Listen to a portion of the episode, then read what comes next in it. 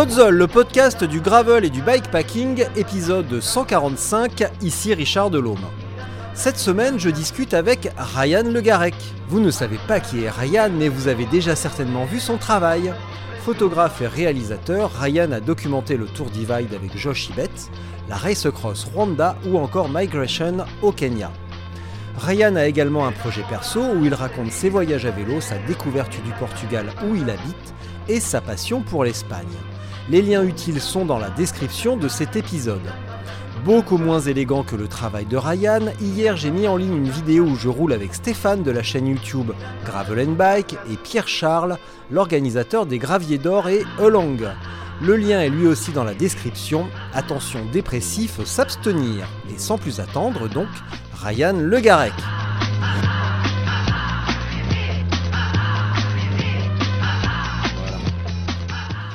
tu m'entends Oui, je t'entends très bien. Est-ce que tu m'entends bien? Ben ouais, et surtout je te vois. Est-ce que très éventuellement tu pourrais mettre un casque un petit peu plus gros? Euh, mais j'ai des. Est-ce que tu aurais moins discret? Non, mais c'est parfait. C'est parfait comme ça. J'étais sur ces petits écouteurs, mais euh, ça marche pas sur mon ordinateur. Et j'ai juste mon casque de. De, montage. Ouais, ben exactement. Un excellent casque. Bon, alors. Ryan, on n'a pas beaucoup de temps parce que ce matin j'ai été retardé par la mauvaise connectivité euh, de Zwift. J'ai mis à jour ah. mon ordinateur la semaine dernière et ça a un petit peu brouillé le Bluetooth. Et quelque chose me ah. dit que s'il y a un truc que t'aimes pas, toi, c'est Zwift. Euh, je connais pas en fait. J'ai jamais essayé. Ah bah voilà. Et euh, j'ai un, un, truc là, un turbo mais il n'est pas smart et surtout il est en train de rouiller parce que je l'ai acheté pendant le lockdown, mais je l'ai utilisé genre quatre fois sur le balcon quand on était bloqué à Lisbonne. Et ouais, je, je suis. ouais, je, je, fais du vélo dehors. Ben ouais. Bon, alors on a plein de choses. Facile. Dans le sud, il, il, il, pleut beaucoup moins, tu vois, donc. Euh, c'est pas un souci. toujours, es toujours au Portugal, là Ouais, ouais, ouais. ouais, J'ai déménagé de, de, Bruxelles il y a deux ans. On était en Belgique et euh, on est venu au Portugal. Je sais. J'ai cherché quand même. J'ai cherché. Alors justement. Ouais. Bah alors en fait j'ai écouté un podcast avec toi tout à l'heure en roulant donc euh, du coup euh, du coup il y a pas mal de petites choses à dire. On pourrait dire que tu, tu, roules pas mal que tu filmes que tu fais des photos. Il y a juste un truc que j'aimerais que tu développes un petit peu en préambule.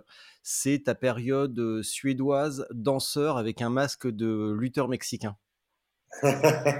Wow, T'es allé chercher loin, la vache. Euh... Bah, non, j'ai rien cherché, c'est toi qui l'as dit. Moi, j'ai juste, je me suis juste baissé. tu racontais que tu étais à un concert avec deux copines suédoises. Ça, je veux bien que tu m'en parles aussi. Et que euh, à cette époque-là, tu dansais avec un masque de, de, lutteur mexicain. Voilà. Euh, quand tu le dis comme ça, ça sonne comme si c'était tout ce que je faisais de ma vie. C'est pas vraiment le cas, mais euh, en fait, j'étais réalisateur et je travaillais avec des compagnie de danse euh, contemporaine suédoise. Euh, j'habitais en Suède et il y avait un, spectacle euh, dans lequel je participais où j'avais j'avais fait la scénographie et puis aussi des, installations visuelles. Mm. Et, et, le chorégraphe voulait que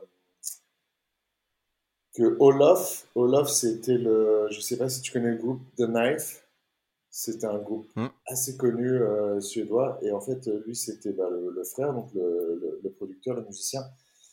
Et euh, le chorégraphe voulait que lui et moi soyons sur scène à un moment du, du spectacle et qu'on danse nous aussi, qu'on improvise. Et, euh, et Olaf, qui était super créatif, avait ramené du Mexique des, des masques de catcheurs. et il a dit on pourrait, on pourrait porter ça. Et, on a mis des, ces masques. Et, en fait, c'était super bien parce que le fait d'être masqué sur scène, euh, ça désinhibe complètement euh, mm. parce que personne personne peut te reconnaître. Et, euh, et c'est ouais, c'était super rigolo parce que après, dans les les après-spectacles, dans les bars ou dans les trucs, on entendait toujours des, des feedbacks sur nous, genre ah, les, catcheurs mexicains, c'était vraiment nul. ou bien les catcheurs mexicains, c'était génial, on a adoré, ça dépendait, dépendait un peu des soirs si on était en forme ou pas. Et, euh, donc c'était super drôle parce que les gens ne savaient pas que c'était nous. Et, euh, et c'était une chouette expérience. J'ai vécu en Suède pendant deux ou trois ans, je crois. Et j'y suis arrivé après avoir été euh, brutalement sorti de l'école de cinéma en Belgique, où j'ai été vraiment bâché en, première année. Donc, donc j'avais, j'ai quitté l'école de cinéma parce que bah, la, première année avait donné rien du tout et je, devais redoubler ce qui, ce qui n'existait pas. Et je suis parti en école d'art et puis au bout de deux mois, l'école d'art, ça m'ennuyait aussi. Et, euh, et, là, en fait, le, truc s'est présenté assez naturellement. J'ai eu du boulot en Suède euh, directement. Et donc, j'ai déménagé. Je suis parti en Suède travailler. Comment tu as fait la transition vers le vélo? Parce que c'est quand, même ah. assez, c'est quand, même assez radical, c'est quand même assez radical. Ouais, euh, c'est une super belle histoire. en fait, ça a commencé. j'ai un jour offert un vélo à ma copine qui est devenue ma femme après, euh, peut-être euh, en partie euh, grâce à ce vélo. Mais bref, je, je, lui ai acheté un vélo et à chaque fois qu'on se rencontrait quelque part, j'arrivais beaucoup plus tard, j'arrivais beaucoup plus stressé et je la voyais elle avec un grand sourire, une légère odeur de sueur et toujours la banane et, je me disais merde, c'est vraiment cool en fait d'avoir un vélo et pas dépendre des transports publics. Et donc, je me suis acheté un, bête vélo, quoi. Euh, un petit mountain bike. Bref, euh, un peu de temps passe et puis je commence à m'intéresser de plus en plus au vélo et, et, je tombe dans la, dans la, période fixie et tout ça. Et alors là, je change de vélo et je. je en fait, le, le magasin où j'avais acheté mon vélo voulait bien me le rééchanger contre un, contre un Surly euh, Steamroller qui était, qui mmh. était un fixie. Et c'est là que je suis vraiment tombé amoureux du vélo, sur ce vélo. Et la transition a continué quand, euh, quand j'ai fait un, un reportage euh, sur les coursiers à Bruxelles.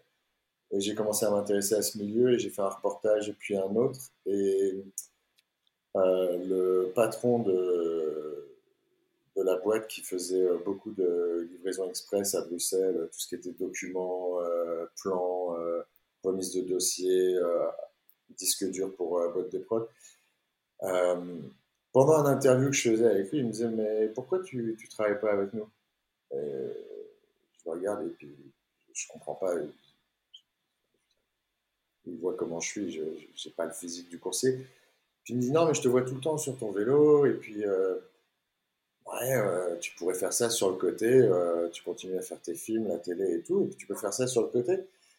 Et moi, ça me, ça me bottait à mort parce que j'étais, un fake ranger à l'époque. J'avais tout, j'avais le sac. Enfin, je, je, rêvais que d'une chose, c'était de, de faire des courses comme ça, quoi. Et petit à petit, en fait, je me suis mis à travailler avec eux. Et là, c'est vraiment devenu une passion. Euh, et c'est pas le vélo tant que ça qui est devenu une passion. C'était le, métier de coursier. Euh, c'est le plus beau boulot que j'ai fait de ma vie. J'ai fait des, des, des, des, super jobs. J'ai vécu à gauche à droite. J'ai fait des tournées euh, mondiales avec des groupes de rock. Enfin, j'ai été moniteur de voile, j'ai fait des trucs vraiment qui sont sexy comme ça de prime, à vue, euh, de prime abord. Mais le métier de, de messenger, c'est le truc que j'ai fait qui m'a le plus le plus éclaté. C'est vraiment, c'était une addiction. pour moi, c'est le plus beau métier du monde. là, on parle de quelles années? Alors, on parle de quelles années là? euh, ça, commence en 2013, je crois que la compagnie m'a engagé. Euh, je travaillais un à deux jours semaine seulement, donc c'était parfait parce que c'était c'était la bonne manière de garder une vision romantique du truc. Euh, en gros, j'avais pas le temps d'être super crevé. Genre le lendemain, j'avais des courbatures, mais j'allais en tournage. Et, et, puis deux, trois jours plus tard, je refaisais une journée d'express. Et et puis mon boss me disait toujours, euh, et mon boss qui, roulait aussi, hein, qui était celui qui roulait le plus évidemment, il me disait toujours ça sert à rien d'aller vite. Aller vite, c'est pour les branleurs. Tu, tu, dois jamais aller vite, sauf si vraiment tu es dos au mur. Garde tout le temps ton énergie pour, euh, pour plus tard. Et, et apprends à gérer. C'est beaucoup plus important d'être organisé et de bien communiquer que d'être rapide. Et il m'expliquait toujours, tu es rapide seulement quand tu as vraiment besoin en fait, de réparer une erreur ou alors il y a vraiment trop d'express d'un coup. Quoi. Euh, mm. Mais ça, oui, c'était en 2013 et ça a duré quelques temps. Euh, et, puis, euh, et puis, en fait, toujours des histoires de, cadeaux en, vélo. ma femme, qui était ma copine à l'époque, m'a offert un, un, vélo à vitesse pour mon anniversaire. C'était un truc, on s'offrait des vélos pour nos anniversaires. et là, j'ai commencé à faire du vélo en campagne avec, pareil, le, boss euh, de, la, de, la, boîte euh, pédale, euh, pédale Bruxelles, qui s'appelle Cardama. Et on a commencé, j'ai commencé à rouler le week-end. Et là, j'ai découvert une autre facette du vélo qui m'a beaucoup plu. Et puis, plus tard, vers 2015, 2016, je crois, même pas 2017 même, j'ai commencé à faire des distances un peu plus longues. Je, je c'est arrivé avec le, le Festive 500, ça m'a donné cette espèce de challenge de faire 500 km en 8 jours. Et puis pour moi, à l'époque, c'était énorme. Euh, même si je réalisais pas bien qu'une journée de course, c'était quand même entre 80 et 100 km finalement. Hmm. Et euh, après, après ce challenge-là, les longues distances sont arrivées au fur et à mesure. Et là, je suis, je suis tombé amoureux de l'idée de traverser un pays, l'idée de, de, passer des frontières, euh, c'est vraiment quelque chose qui m'a qui m'a excité énormément. Et un ami qui avait fait la, la transcontinentale m'a convaincu euh, de m'inscrire. Et je me suis inscrit vraiment en pensant que j'allais pas être pris parce que j'avais aucune expérience, j'avais jamais fait une seule course de ma vie, j'avais ouais, j'avais fait des 200 bornes, des 300 bornes, mais j'avais jamais fait des 200 bornes deux jours de suite, donc j'étais absolument pas prêt pour ça. Bizarrement, ils m'ont quand même pris. Et, euh, et, après avoir fait la transcontinentale, là, il y a eu vraiment un déclic. Euh, je suis désolé, c'est une, longue réponse, mais, euh, mais c'est pas une transition si brutale que ça, en fait, la transition vélo. Ça a pris beaucoup de temps. Mais la transcontinentale, ça a été un petit peu la, goutte d'eau qui a fait déborder le vase. Ça a été une expérience super difficile, mais aussi super excitante, et ça m'a appris beaucoup de choses. Et quand, quand je suis rentré de la transcontinentale, tu m'entends? Ah, mais je t'écoute. Ah, pardon. Quand, euh, je suis rentré. C'est juste que je suis pas le genre à interrompre. Euh, je suis juste pas le genre à interrompre à tout bout de champ. Euh, et puis en ah, plus, je reste un petit peu sur ma fin parce que là. L'image été fixée, c'est pour ça. Ouais. Pas sûr. Non, non, moi j'attends juste que tu reviennes sur tes deux copines suédoises. C'est juste ça ah, la transcontinentale. Ah, non, non, vas-y, continue la transcontinentale. Euh, donc je fais, je fais la transcontinentale et quand je rentre dans la transcontinentale, euh, Restrap, euh, la marque anglaise de sac, mm. me demande euh, si je peux éventuellement leur donner quelques photos de, de mon voyage parce que j'avais un sac de j'avais un, un, sac de cadre à eux. Et euh, je leur dis, ouais, bien sûr. Euh, je leur demande combien ils vont me donner, parce que j'ai l'habitude de vendre des photos, mmh. mais, mais ils me disent, ah non, non, euh, nous, on fonctionne pas comme ça. On n'a pas de cash, mais on veut bien te donner des, petits trucs. Ils m'ont donné un mug et, un patch. Et, j'étais super content. Génial. non, mais c'était pas. c'était J'ai demandé parce que c'était. J'espère, j'espère que ça t'a aidé à payer ton loyer après. Non, ça m'a, ça, ça, ça, bah, ça m'a aidé à changer. En fait, ça m'a beaucoup aidé. Euh, parce que ce qui s'est passé, c'est que ils m'ont demandé si je pouvais ajouter un petit texte. Et là, j'ai pondu genre 5000 mots. Et, et puis, je, me rappelle très bien de ce qui s'est passé. C'est que pendant que je l'écrivais et que je posais mes photos, je me suis dit, waouh, ce serait vraiment un, un, super job, ça, en fait, de partir en vadrouille et puis de revenir et de raconter, euh, raconter l'histoire. Et je me rappelle très bien du moment où j'ai eu ce rêve parce que j'étais euh, j'étais dans la cuisine et puis j'allais à la fin et je dit putain, ce serait vraiment trop cool de faire, de faire de ça un job. Et comme ma femme est très euh, just do it, elle, m'a regardé, elle m'a fait bah, qu'est-ce que t'attends? Et en fait, ça a été, ça a été un petit peu l'idée. L'idée a germé à ce moment-là. Et puis petit à petit, je suis sorti de la télévision où je m'éclatais, mais, mais, où je commençais quand même à, à faire un peu tout le temps la même chose. Et, euh, et, là, je suis arrivé vers les, les, films de vélo. Et au début, c'était. Euh, ça a commencé avec un article pour euh, The Radavist sur les coursiers à mm. Bruxelles. puis j'ai fait un, article sur, sur une journée de coursier avec Carlama, et puis j'ai fait un article sur un autre coursier, François, One Arm Bandit, qui, qui, est assez connu parce qu'il a qu'un seul bras qui fonctionne. Et, il a dû créer sa boîte en fait parce que aucune boîte ne voulait le, le prendre comme coursier. Et donc j'ai écrit son mmh. histoire et puis là on a commencé à bosser ensemble avec, euh, avec The Et, euh, et puis de, de, fil en aiguille comme ça, je suis arrivé sur des courses à, à, filmer des courses de longue distance, ce qui était ce que je voulais vraiment faire. Et, et puis bah, voilà, ça, ça a progressé de, de rencontre en, en rencontre et, et maintenant c'est devenu un petit peu plus euh, régulier. Mais entre-temps, j'avais un peu laissé de côté ce, ce rêve d'être sur le vélo, en fait, et, de faire ça euh, euh, moi-même sur le vélo. Et puis c'est revenu pendant, mmh. pendant, le, pendant le lockdown. Euh, j'avais plus de courses à filmer, et puis tout d'un coup, je me suis dit, bah, je, vais, je vais filmer mes propres rides à moi. Et, et, puis là, il y, a eu, il y, a eu un retour de euh, qui m'ont dit, ah, mais c'est cool ça nous, ça nous intéresserait de, que, que, que tu en fasses plus et puis qu'on t'aide euh, financièrement avec, euh, avec du matos, avec de l'argent et, que tu puisses faire ça. Et du coup, maintenant, c'est devenu un petit peu euh, ouais, une, une, réalité. C'était une longue réponse. Pourquoi le film mais c'est parfait, j'adore. Ça m'évite, euh, ça m'évite de poser plein de questions et de, réflichir trop. Je déteste ça. Mais le truc, c'est que ça fait. Ma femme me disait ça. Elle me disait, ah, elle parle en anglais. Elle me ah, you're really chatty. T'as, as, vraiment envie de parler. je disais, ça fait huit jours que je suis sur le vélo. J'ai parlé à personne. Donc, euh, euh, là, t'es. On peut discuter toute la journée. Là, t'es prêt là. Alors malheureusement, ce ne va pas être le cas, mais si on manque de temps, on fera un épisode 2, c'est pas un problème. Euh, de toute façon, il faudra qu'on se parle de toute façon à côté euh, pour toute autre chose. Euh, moi, j'aimerais bien savoir pourquoi le, film avec Josh Ibet n'est plus disponible, ou en tout cas comment on peut regarder le, film avec Josh Ibet sur la Transcontinentale 2019. Non, sur le Tour du Ouais, ouais, pardon. pardon.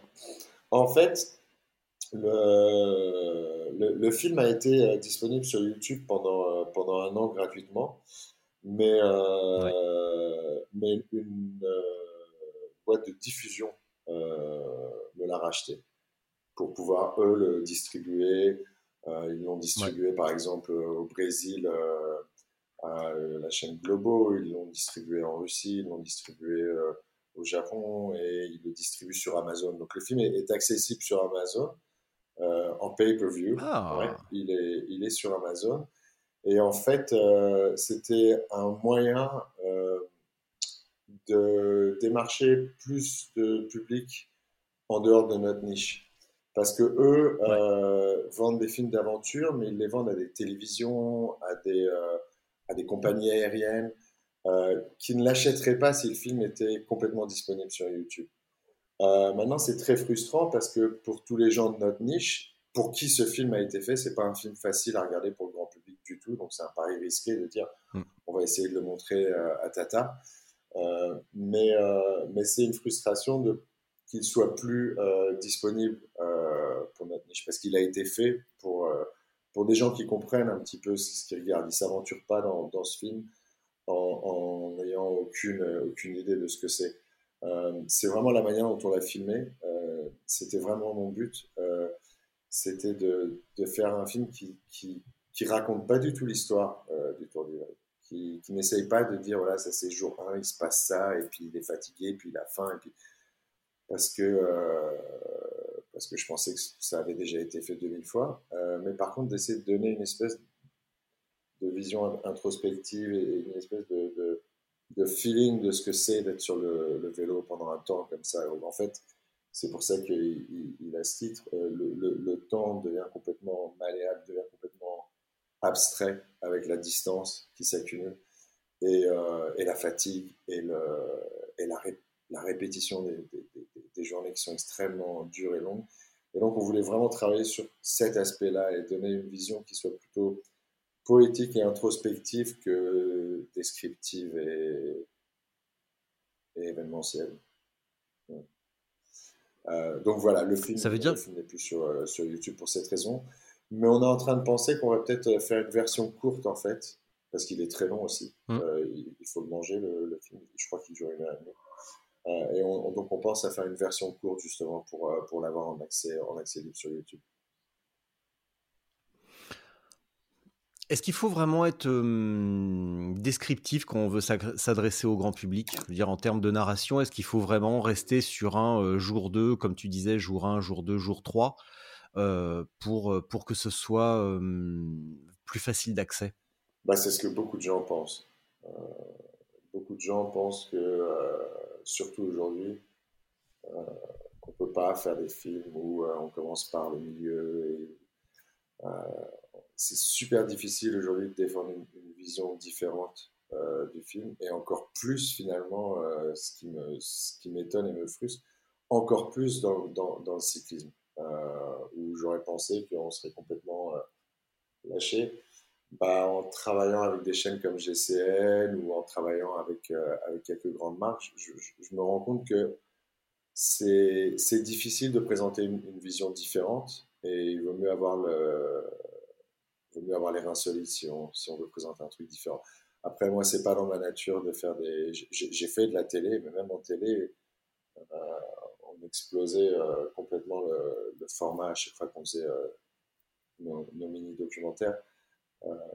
Ouais, moi, j'ai beaucoup de mal en fait avec le, les films qui sont, qui, sont un peu faciles à digérer, évidents.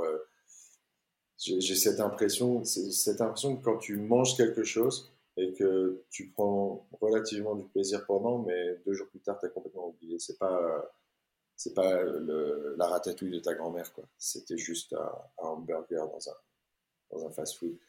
Et, j'ai ça beaucoup avec, euh, avec certains films, même sur euh, l'Ultra, où je les regarde et sur le moment, je suis content, les images sont belles, il y a des interviews, mais il n'y a pas quelque chose qui reste avec moi. Et moi, c'est ça qui m'attire dans le film. C'est c'est des films qui sont peut-être un petit peu plus difficiles sur le coup, mais qui après laissent une trace. Mmh. Euh, euh, et, le film, par exemple, euh, The Length of Time, sur le Tour Divide en 2019 avec Josh Bett, sur Amazon, les, les, critiques sont super dures.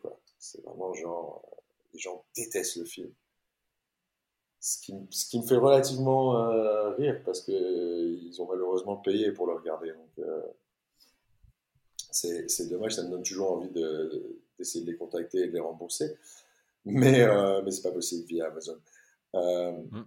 Donc voilà, ouais, non, je, moi je je pense pas qu'il faille être, euh, être abaissé euh, et être aussi clair que ça. maintenant, je pense aussi que c'est intéressant de, de, de, partager les choses qui se passent dans notre milieu avec, avec le plus grand nombre et de faire des films qui, qui puissent être regardés par, euh, par notre euh, grande-tante ou notre cousine euh, Hermine qui n'a jamais fait de, longue distance. Quoi. donc il y, y, y a, une balance entre les deux. C'est étonnant parce qu'il y a quand même pas mal de films de enfin même pas de fiction. Là, je pense à un, notamment War Dogs avec John Hill, qui est pourtant pas tout à fait chronologique. Ça commence par la fin. Oui. Euh, enfin, j'ai pas vu ce film, mais oui, non, il y a c'est pas tant la chronologie, je pense, mais c'est plus. Euh, tout le monde veut une histoire aujourd'hui. Tout le monde veut une, histoire avec un début et une fin, même si on commence par la fin. Ils, aiment bien. Euh, par exemple, une des, une des critiques du, film euh, aux États-Unis, c'était qu'on comprenait pas bien ce qui se passait, où il était, quand c'était. J'étais genre, le film, c'est vraiment une, une diatribe de dates et d'heures et de nombre de kilomètres ça, on, est assez clair et net avec. Mais, euh, mais les, les, les, gens auraient voulu un interview posé euh, et des choses comme ça. Euh, je crois que c'est assez, ouais, c'est assez difficile à vendre des, des, une, vision différente aujourd'hui. Bah, c'est peut-être d'autant plus difficile que souvent, les, euh, maintenant d'autant plus avec l'essor des plateformes en ligne, euh, les documentaires, notamment US, ont un petit peu toujours tendance à se ressembler avec la même structure. L'histoire et le sujet changent, mmh. mais la structure est quand même souvent très très similaire. Ouais, définitivement.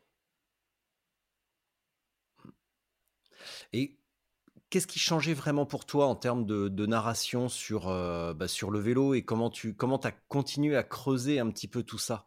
À la fois d'un point de vue marque, mais aussi sur tes projets perso Comme là avec Fail. en fait, avec les marques, par exemple, The Ninth of Time, il a été produit exclusivement par Hunt.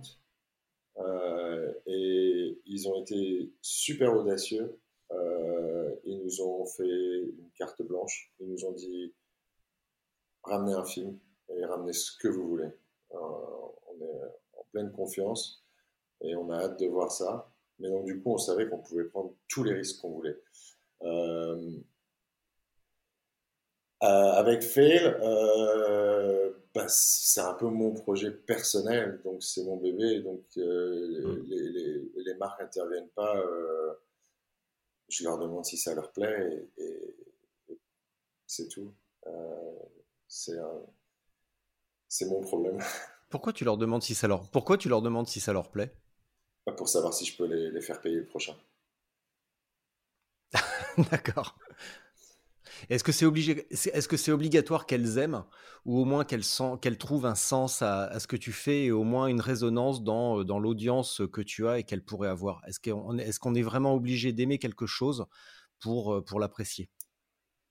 Euh, c'est, une, question vache. Euh, je sais pas. Je vais dire, je sais pas. Je pense que eh ben s'il y, a une diffusion conséquente derrière, euh, c'est toujours bien pour la marque. Euh, mm. Mais les, marques avec lesquelles je travaille, euh,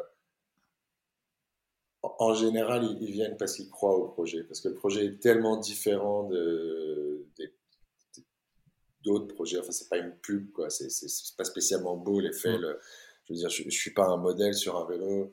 Euh, si je devais vendre des bip shorts, je ne ferais pas fortune. Donc les, marques viennent pour autre chose que, que ça. Ils viennent parce qu'ils parce qu'ils sont d'accord avec le concept et qu'ils aiment bien l'idée bah, de, de, montrer un cycliste qui galère quoi et, euh, et qui est pas qui est pas qui est pas né avec les gènes euh, du cycliste parfait, qui a pas qui a pas le qui n'a pas le corps d'un vermicelle et, qui n'a pas le, la puissance d'un Van Der Poel, mais qui par contre, voilà, quoi, genre, euh, dépasse un peu ses propres limites et, se met en danger, et puis bah, revient avec, euh, les yeux pleins d'étoiles. Et, et, ça, je pense qu'ils aiment bien. Euh, mais est-ce qu'ils doivent aimer? Oui, je pense, oui. Je, pense que s'ils si, n'aiment pas quelque chose, euh, ils n'auront pas envie de le, soutenir très longtemps. Euh, hmm. bah, y a quand même, là, tu viens quand même de, de, de donner la définition même d'une histoire. Euh, il était une fois que dans une forêt lointaine, un jeune palefrenier rêvait de séduire la princesse. Or, il n'est que palefrenier. C'est quand même ça l'histoire. Et toi, tu es le jeune palefrenier sur ton vélo qui veut te taper la princesse. le truc, c'est que c'est un, un, peu ce qui est compliqué. Euh, moi, j'ai un problème avec, euh, et, c'est ce que ma femme me dit tout le temps, genre, euh, What's the story? What's the story? Et, et, et, des potes aussi qui me disent toujours, genre, c'est quoi l'histoire? Et, je suis là, genre, bah, l'histoire, je sais pas, mais le ressenti, je sais, et, c'est là-dessus que je veux travailler.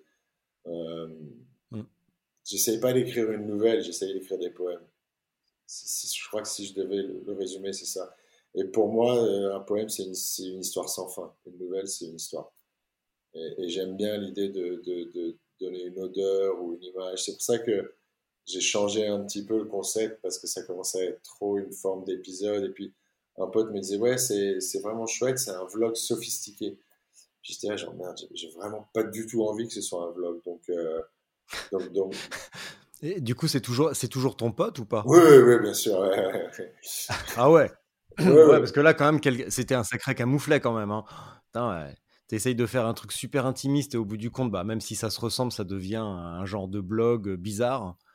Euh, ah, sophistiqué, c'est pas. Un vlog sophistiqué, moi, ça me plaisait comme. Euh, mais, mais, mais par contre, l'idée, c'était, c'est, pas du tout de faire un vlog.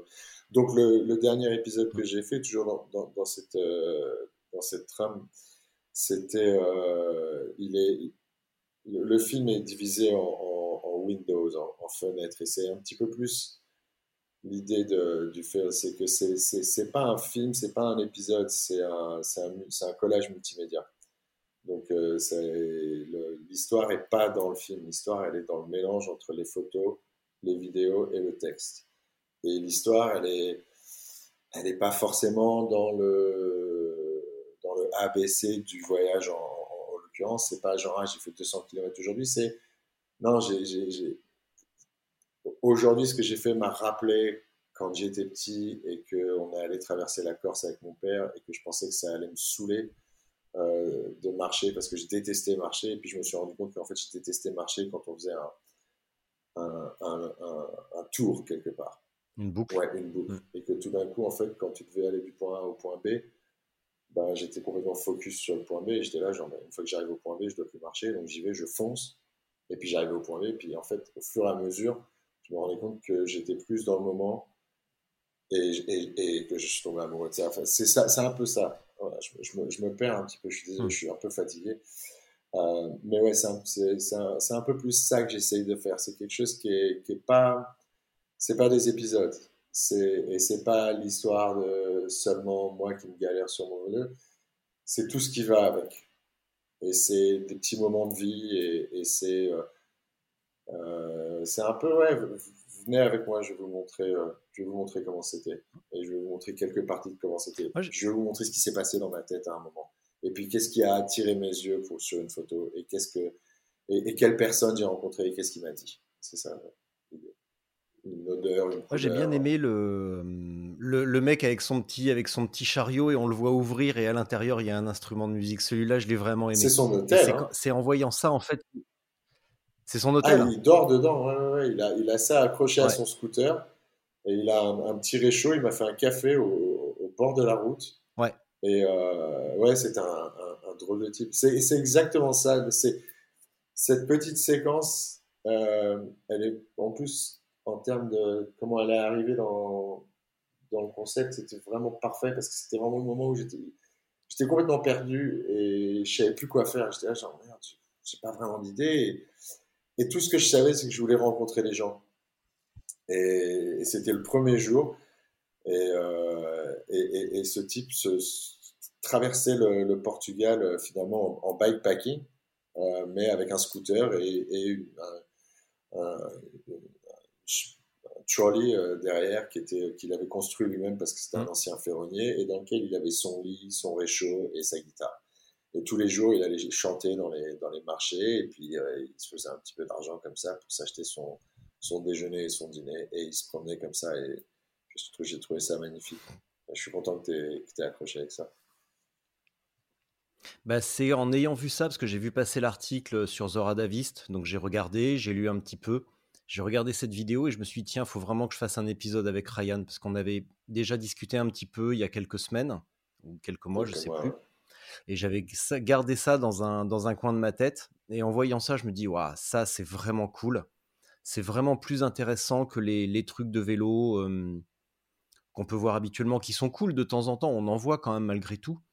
Mais j'ai trouvé qu'il y avait un petit côté rencontre, vraiment, vraiment sur les rencontres et sur des, des, impressions un petit peu subjectives ou quelque chose de, moins, palpable peut-être. C'est difficile à expliquer finalement, mais il y avait quelque chose de plus poétique et de plus, fragile, peut-être. Mmh, mmh. Je crois que un, des éléments magiques du vélo, et, surtout du vélo en, longue distance, c'est à quel point ça devient plus facile de rencontrer les gens. Euh, Josh, euh, je crois qu'il dit ça au début du film qu'on a fait, c'est quand tu te mets dans un, dans, dans un état vulnérable et tu arrives à une station-service et tu pues et toute ta vie est sur ton vélo, tu as beaucoup plus de chances que quelqu'un vienne te parler, s'intéresse à toi, veuille t'aider, participe mm. euh, à ton projet, que, euh, que le type qui arrive euh, dans sa voiture et puis bah, qui sort et qui va payer son essence et qui porte son costume. Personne ne va lui poser de questions. Il n'est pas abordable, il n'est pas, il vend pas du rêve quelque part. Euh, et, et, ça, c'est quelque chose qui, qui, me touche beaucoup et que, j'espère euh, montrer du, du, mieux que je peux. C'est les, les, gens qu'on rencontre sur le, sur le chemin.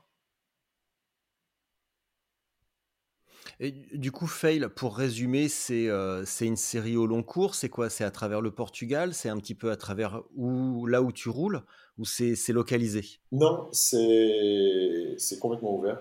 Euh, il y a un épisode qui était au Kenya, euh, quand, quand m'a envoyé faire la, Migration Gravel Race. ça peut être partout. Là, il va y avoir un épisode au Rwanda. Euh, c'est tout, si, si, si tout se goupille, euh, le prochain épisode est au Rwanda.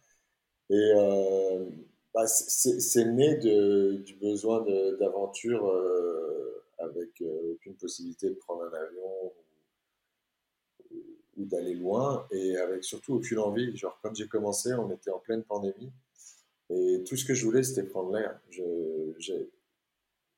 Je, même, même l'idée, euh, et ça m'est arrivé deux ou trois fois, de prendre un train m'énerver. Parce que j'étais genre, non, non, je, je veux rentabiliser mon temps. Je, je, pars de chez moi à vélo, je reviens chez moi à vélo. Euh, je, il n'y a pas d'essence, il n'y a pas de, je, ne pollue pas euh, sur le chemin. J'adorais l'idée que c'était aussi montrer une manière accessible de partir à l'aventure.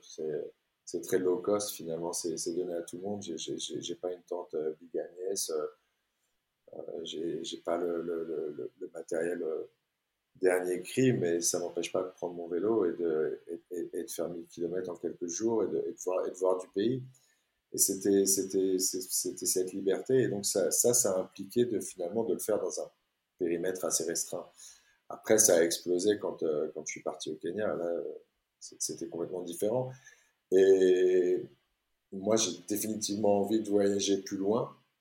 Mais, euh, mais j'ai deux enfants et une femme et une famille. Et, euh, et, comme je passe tout mon temps sur le vélo, ça devient un petit peu compliqué euh, d'aller très très loin sur un temps réduit. Donc c'est vrai que hmm. ça, ça commence à être... Par exemple, en ce moment, mon, mon grand truc, c'est l'Espagne. L'Espagne, c'est à 250 km de chez moi, je crois. Donc c'est pas si loin que ça et j'adore aller en Espagne parce que j'ai toujours ce truc, j'ai besoin de traverser les frontières. C'est d'être dans un autre pays, c'est toujours quelque chose qui m'excite qui, comme, comme rien au monde. Donc, euh, donc j'espère aller de plus en plus loin. Bon, dans l'immédiat, en tout cas, tu vas aller au Rwanda, puis, pardon, puis au Kenya. Si on parlait un petit peu, il y a un sujet qui me qui m'intéresse énormément en ce moment, c'est justement l'essor du cyclisme euh, dans ce, dans ce coin de l'Afrique. Et on voit que ça bouge grave justement avec la Tanzanie, avec euh, donc avec le Kenya, avec la Tanzanie, euh, avec le Rwanda. Euh, comment tu t'es retrouvé là-dedans? Complètement par hasard. quand on a filmé notre première course avec, avec Lander, avec qui je travaille, on s'est retrouvé en Oman sur le Biking Man. Et parmi les gens qui étaient en nomade sur le il y avait Josh Yvette, avec qui on a après beaucoup travaillé euh, et euh, créé une relation euh, précieuse. mais il y avait aussi Simon de Schutter, qui est, un Belge, flamand de Gand, je crois. Et quelques années plus tard, deux ans plus tard, il, organisait la Race au Rwanda. Et donc, comme je le connaissais un petit peu, je, lui ai écrit et je lui ai dit, mais vous ne cherchez pas un réalisateur euh, éventuellement? Puis il m'a dit, bah en fait, euh, on cherche pas euh, vraiment, mais on cherche. et, euh, et, à chaque fois qu'on en rencontre, on leur montre ce que tu fais en leur disant que c'est ça qu'on veut. Et je lui dis, mais c'est génial, pourquoi, pourquoi c'est pas nous alors? Et il me dit, bah parce que je pense pas qu'on puisse se le permettre, je pense pas qu'on puisse vous payer. Et en fait, il pensait qu'on coûtait euh, vachement cher. Euh, été un peu désolé de lui dire qu'on coûtait pas si cher que ça finalement. Et il, lui, il était pas du tout désolé, il était très content. Et du coup, il, nous a invités à, filmer euh, sur Rwanda. Et là, ça a été vraiment un, gros flash parce que au Rwanda, le, vélo, c'est le, mode de transport dominant. Il y a plus de vélos que de voitures, il y a plus de vélos que de camions, il y a plus de vélos que de, de train. Euh, il y a les vélos taxi, donc c'est des vélos avec un siège à l'arrière euh, sur le porte-bagages en fait, qui prennent des gens et qui les amènent partout. Il y a des vélos cargo qui sont euh, chargés avec peut-être 100 kg de patates ou 50 kg de café ou bien trois chèvres. enfin, on voit, des trucs hallucinants. Et, tous ces vélos ont une particularité, c'est qu'ils sont tous single speed. Euh, souvent, ils n'ont pas de frein. Et on est dans un pays qui est jamais à moins de 2000 mètres euh, d'altitude et où il n'y a pas une seule route euh, sans dénivelé. Il n'y a pas de route plate au, Rwanda. c'est surnommé le pays des mille collines. En fait, c'est le pays des mille mm. montagnes parce que c'est des vraies montagnes, c'est pas des collines.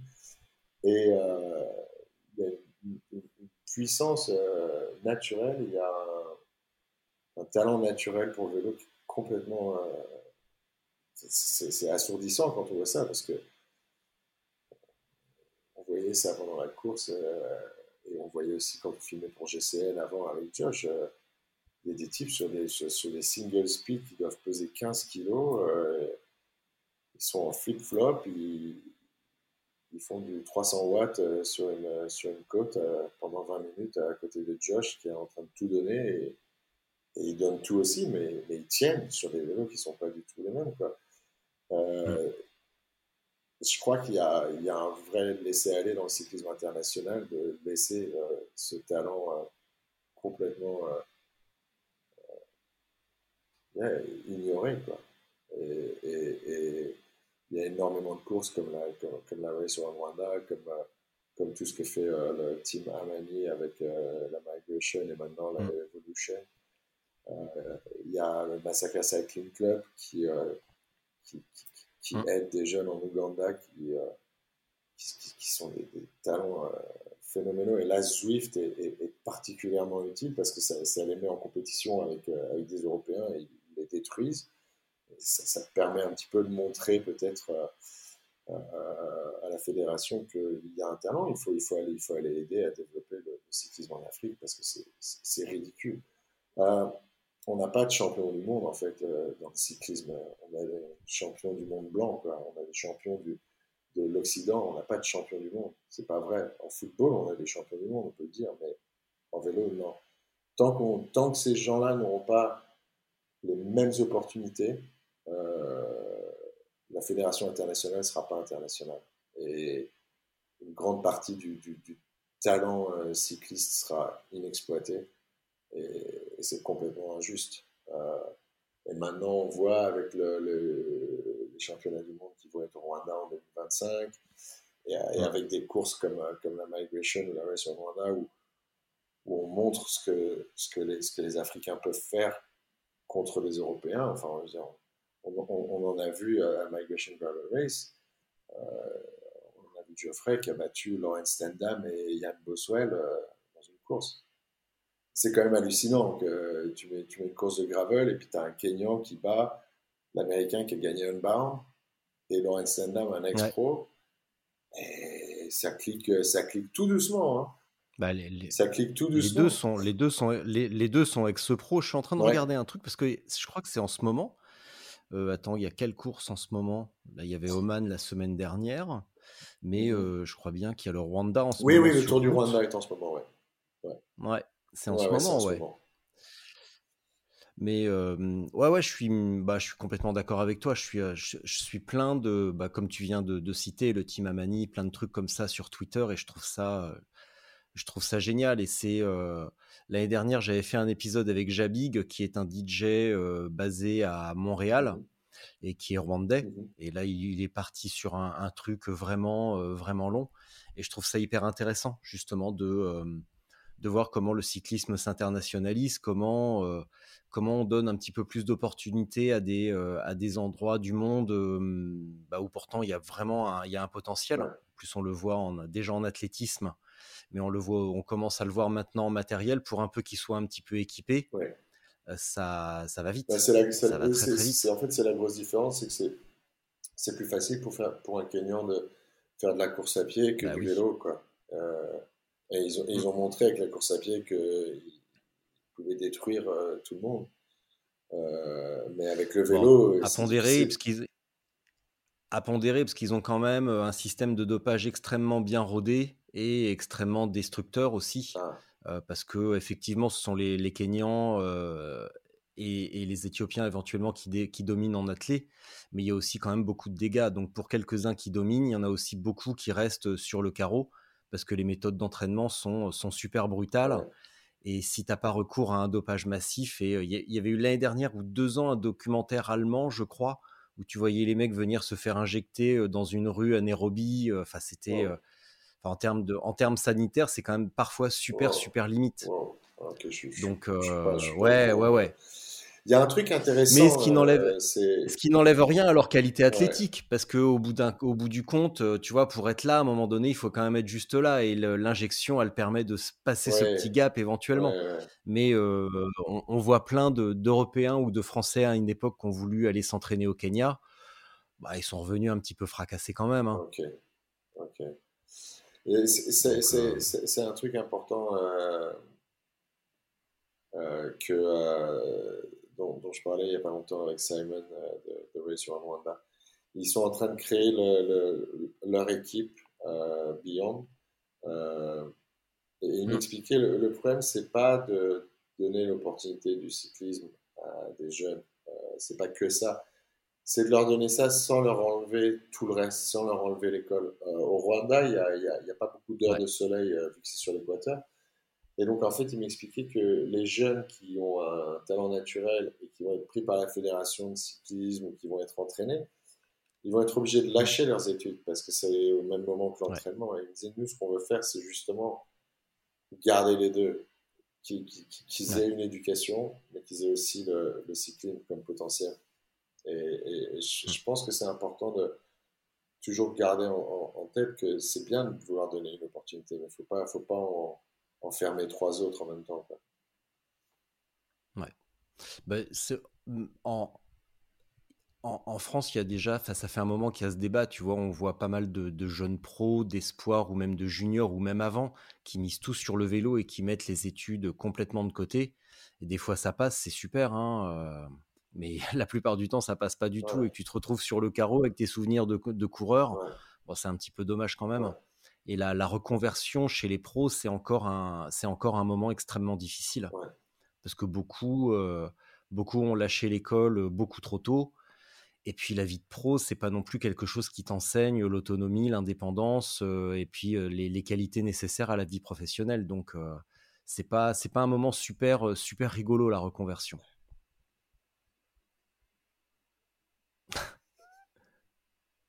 et tu vois pour finir sur le hum, que là, on, parle de, bah, de vitrine, d'opportunité. De, euh, bah là, c'est dommage parce qu'il a eu son terrible accident. Mais ce que j'aime bien avec Egan Bernal, mmh. c'est que c'est, il montre qu'il y a un petit côté euh, vraiment ascenseur social. Tu vois, il est bon. Tu peux, grâce à ça, tu peux aussi bondir d'un coup dans le, dans, entre guillemets, dans la hiérarchie d'un pays. Mmh. Et c'est, je trouve que c'est vraiment une source d'espoir pour, pour, pour les Colombiens. Ça montre qu'il y a, il y a des alternatives spécialement en Colombie. Mmh et c'est, c'est pas, ça sert à ça aussi le vélo. Mmh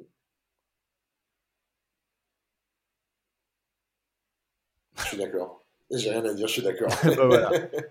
bah voilà. Écoute, euh, je suis un petit peu, je suis un petit peu à sec là quand même. Est-ce que, euh, parce que du coup j'ai vu, euh, vu hier passer ton, tes écrits récents ou un truc moins récent pour Richet et justement tu emportes fièrement le t-shirt. Est-ce que ton, ton côté pas adapté entre guillemets physique pas adapté au cyclisme te, fait garder un petit côté vintage où tu, tu t'as pas envie de rouler sur des super top vélos ou tu es un petit peu attaché justement à des marques comme Richet, ce genre de trucs bah, Je roule sur des super top vélos. Richet, c'est. Ah, ça, je sais pas, on se connaît pas encore. Non, je, je, roule, je roule, sur des Richet euh, et c'est des super top vélos. euh, non, j'ai pas de. J'ai pas, j'ai pas, pas d'a priori comme ça. Je suis pas du tout attiré par. Euh, les vélos ultra modernes avec euh, tout le câblage intérieur et tout, parce que j'aime bien, j'aime bien voir les câbles parce que ça, m'aide pour les changer. Euh, non, je dirais que bah, Richie, en fait, ce qui s'est passé, c'est que quand, on est, quand, on est, quand j'étais coursier, Richie a sponsorisé notre équipe de coursiers, notre, notre boîte, ce qui, je crois, était probablement une première mondiale. Euh, mm. Et donc, on avait, accès, euh, on avait accès à ces vélos. Et Karl disait toujours euh, c'est, c'est, Richie, c'est, autre chose. Richie a inventé le mountain bike, il a fait son premier vélo à 14 ans, tu te rends, tu, te rends pas compte, c'est un génie. moi, je ne savais rien. J'avais acheté à l'époque un. J'avais mon surlit, quoi, mon, mon fixie, et je ne me rendais pas très bien compte. Mais, mais quand j'ai rencontré Tom Allemagne, sur, un, sur, un, sur un film que, que je faisais pour Richie, je me suis super bien entendu avec lui et euh, je suis tombé amoureux du personnage et puis euh, je, suis, je, suis, tombé amoureux de ce qu'il m'a raconté, de, de, de, la vie qu'il avait menée. Euh, je suis tombé amoureux du fait qu'il était au Rwanda quand personne parlait du Rwanda pour le vélo. il était juste après le génocide, qu'il a créé un, un vélo cargo là-bas en fait pour les, pour les locaux, pour les les euh, coffee farms, les, ramasseurs de café, pour qu'ils puissent transporter mm. euh, euh, leurs énormes lots de café sur des vélos beaucoup plus fonctionnels. Et c'est quelque chose qui n'était pas du tout dans la presse, donc il n'a pas du tout fait de pub là-dessus. Mm. J'ai une affinité avec, avec, cette marque et, et si la moustache m'allait bien, je porterais la moustache en, en, son honneur. Euh, maintenant, est-ce que j'essaie d'avoir un, aspect vintage? Non, mais je. Quand une marque m'envoie des jerseys euh, aéro, euh, je, ne vois pas trop l'intérêt. ça va pas, ça va pas. c'est pas fait pour moi. Je, c'est pas, c'est pas mon but. je ne sais pas où je me positionne dans le vélo, mais je pense que dans tout ce qui est ultra distance ou randonnée, on n'a pas vraiment de, il n'y a pas un code euh, spécial euh, auquel on doit se, fixer. Et euh, j'essaie pas d'être différent, mais j'essaie de, de garder mon identité. Quoi. Je ne sais pas si ça répond à ta question. Mais en tout cas, Parfaitement. Mes, mes, vélos sont en, style, en, métal. J'ai rien contre le carbone c'est juste comme ça. Euh, c'est un, hasard. C'est juste que c'est pas pour, c'est juste pas, c'est juste que c'est pas pour toi. J'ai essayé, j'ai essayé. Euh, non, j'aime bien. Mais je j'ai jamais trouvé encore un vélo qui était aussi confortable que, que les vélos Ricci sur, euh, sur les longues distances. j'ai essayé pas mal de marques différentes et j'ai le regret de dire que j'ai jamais rien trouvé d'aussi confortable encore qu'un qu Ricci.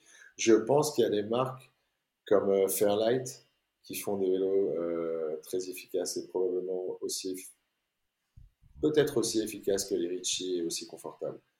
Mais, mm. euh, mais voilà, pour l'instant, j'ai la chance de, de recevoir l'aide de Ritchie et ouais, je porte fièrement cette marque. parce qu'en plus, ça date il y a, il y a presque dix ans maintenant, quand, quand j'étais coursier et, que, et qui nous aidait déjà à l'époque mon, vélo, en fait, euh, euh, date de cette époque. Euh, je l'ai reçu quand j'étais coursier, et puis après le, Swiss Cross pour tout ce qui est gravel, ils, ils me l'ont envoyé il y, a, il y, a, deux ans. et, ça fait seulement deux ans que je l'ai, mais genre, c'est des vélos qui durent aussi. Ça, ça j'aime beaucoup parce que je suis pas un partisan du N plus 1 schéma. Je, oui, j'aime hmm. bien avoir l'idée d'un. Mais j'aime bien aussi l'idée d'avoir un minimum de choses dans la vie. J'ai jamais été aussi heureux dans ma vie que quand j'avais très peu de choses. Euh, j'ai jamais, j'ai rarement été aussi heureux que quand j'avais pas d'appartement, euh, j'avais pas de maison. J'étais en tournée, je voyageais tout le temps et du coup j'avais pas besoin d'avoir ça et j'avais un sac avec une caméra et deux caleçons et c'était ma vie. Euh, quand on a déménagé au Portugal avec ma femme, on a, voulu faire le voyage de manière intelligente. Donc, on, s'est dit, euh, on va être obligé d'envoyer un, un, container au Portugal. Donc, nous, quand on va s'envoyer nous-mêmes au Portugal, on va essayer de ne pas avoir une, une empreinte carbone euh, d'éléphant. Donc, en fait, ma femme a fait tout le trajet avec deux enfants en train. Et moi, j'ai fait la moitié du trajet en train avec eux et en vélo. Euh, et on a vécu, quand on est arrivé au Portugal, on a vécu, je crois, pendant trois mois à quatre avec un sac qui était en grande partie occupé par les couches de ma fille. Et on avait vraiment, je, je moi j'avais mon vélo, euh, ma caméra, deux t-shirts, et, euh, le matin quand je devais m'habiller, je choisissais ce qui était propre. Et, j'ai jamais été aussi heureux. J'ai trouvé ça super libérateur et je trouve que c'est un peu pareil dans le vélo. Genre, j'aime bien pas avoir trop de choses. Euh, et, c'est bizarre parce que maintenant, je n'achète pas euh, ces choses-là. On les propose, mais quand une marque me dit Ah, tu veux ça et ça et ça, je suis là, genre, bah non, je, suis désolé, j'ai pas besoin. Quoi. Donc, bah, le, le, minimum que je dois porter pour vous représenter, mais non, j'ai pas besoin de plus que, que, que, d'un t-shirt Richie ou j'ai pas besoin de plus que d'une paire de lunettes euh, POC. Euh, j'ai pas besoin de 25 euh, casques différents. Et, surtout, j'adore le minimalisme. Et, et c'est. Ouais, c'est. C'est pas un style vestimentaire ou un style de vélo, mais c'est un, un, mode de vie. et, c'est pas le fait d'avoir moins, mais c'est le fait de se sentir plus libre avec ce qu'on a.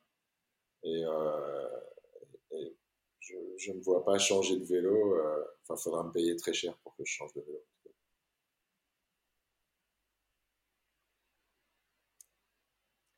Bah, je pense que ça sera le mot de la fin, dis pas besoin de, de, faire de longs discours. Il n'y a pas besoin de faire de longs discours. Le seul long discours que je vais faire, c'est pour t'expliquer la marche à suivre. Uh-huh. Moi, je vais me barrer de la, de la pièce. Je vais te laisser euh, face à la caméra et tu vas dire ce que tu veux. Donc, ça s'appelle la minute de solitude. Tu dis ce que tu veux pendant bah, le temps que tu veux. Tu t'exprimes. Voilà. C'est un espace d'expression, ça t'en a l'habitude. Mm-hmm. Ça reste ton job finalement. Euh, en attendant, merci. Quand tu as fini, ouais. ça c'est important. Quand tu as fini, tu quittes la pièce. Éventuellement, tu coupes la caméra et le micro euh, et, tu laisses l'onglet et la fenêtre ton ordinateur ouvert le temps que les fichiers soient rapatriés chez moi. D'accord. Je t'envoie un message pour te dire quand c'est bon. Mais tant que je t'ai pas dit OK, c'est bon, tu fermes pas. D'accord? Ok, donc qu'est-ce que je fais une fois que j'ai fini? J'appuie sur euh, la caméra et le micro, c'est tout? Exactement, comme ça je t'entendrai pas aller faire pipi, euh, parce que c'est déjà, c'est déjà arrivé. surtout que là c'est ce que je m'empresse d'aller faire, donc mais, mais en même temps c'est cool. Quand on faisait les interviews en télé, on avait ça tout le temps on, quand tu mets un micro-cravate sur quelqu'un et que tu fais un interview, ils oublient tout le temps le micro-cravate. Et on, a eu ça. Sur MTV, quand, quand je travaillais sur MTV, on avait un présentateur, euh, on, l'entendait aller, aller au shot faire des lignes de coke euh, parce qu'il avait oublié qu'il avait un micro. Donc, j'oublierai pas. C'est tellement cliché, c'est tellement cliché comme truc. Mais bon, en même temps, ça correspond à la réalité. Donc, euh, c'est comme ça. C'était ce que c'était. On était jeunes. Et... Moi, moi j'étais pas du tout dans le délire. Mais, et mais, euh, mais c'était rigolo. Ah, ok. Merci, Ryan. Merci à toi.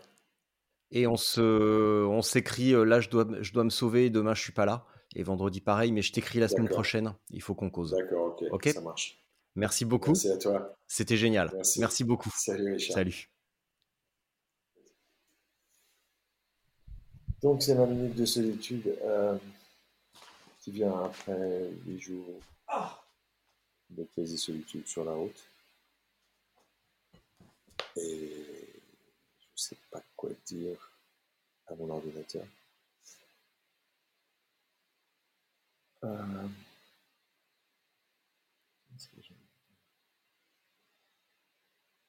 ben, peut-être je vais parler du prochain fail qui sera euh, sur le radaviste euh, dans un mois ou deux, je pense. Euh, quand j'étais petit, bon, je me plaignais ou je me faisais mal, je me disais toujours il n'y a pas de quoi écrire une lettre à sa grand-mère. Et puis ma grand-mère est morte. Et j'y ai jamais pensé avant, mais je me suis dit que j'allais lui écrire une lettre et que, ce serait probablement euh, mon, prochain, mon prochain travail sur un fait. Euh, ma grand-mère faisait 70 euh, km de vélo par jour pendant la guerre. on ne sait pas trop exactement pourquoi, mais il y a probablement une histoire de résistance et de documents. mon grand-père était colonel dans l'armée française c'était euh, euh, le plus jeune colonel euh, quand il a commencé. Et il est mort très jeune. ironiquement, il est mort en allant chercher le pain un matin. Il avait 40, 40 quelque chose. Et, Et donc ma grand-mère a élevé mon père, ma tante et mon oncle seul.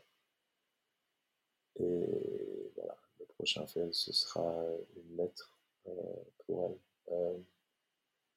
c'est quelqu'un de super important dans ma vie, encore plus en fait depuis qu'elle est passée. Et, et ça, ouais, ça me tient beaucoup à cœur de lui écrire cette lettre parce que finalement, il y a, il y a de quoi écrire une lettre à sa grand-mère. Il y a toujours de quoi écrire une lettre à sa grand-mère. Il ne faut pas rater les occasions d'écrire une lettre à sa grand-mère. Et si j'avais quelque chose à dire aujourd'hui, je, crois que c'est ça que j'aurais envie de dire. Et si ma grand-mère avait quelque chose à dire, euh, ce serait probablement de faire ce que vous voulez dans la vie et de laisser personne euh, vous dire que c'est pas possible. Et si vous avez envie de le faire, faites-le. Et si vous avez envie de faire des chaussures, euh, n'essayez pas de vendre des steaks. Continuez à faire des chaussures, sans compromis.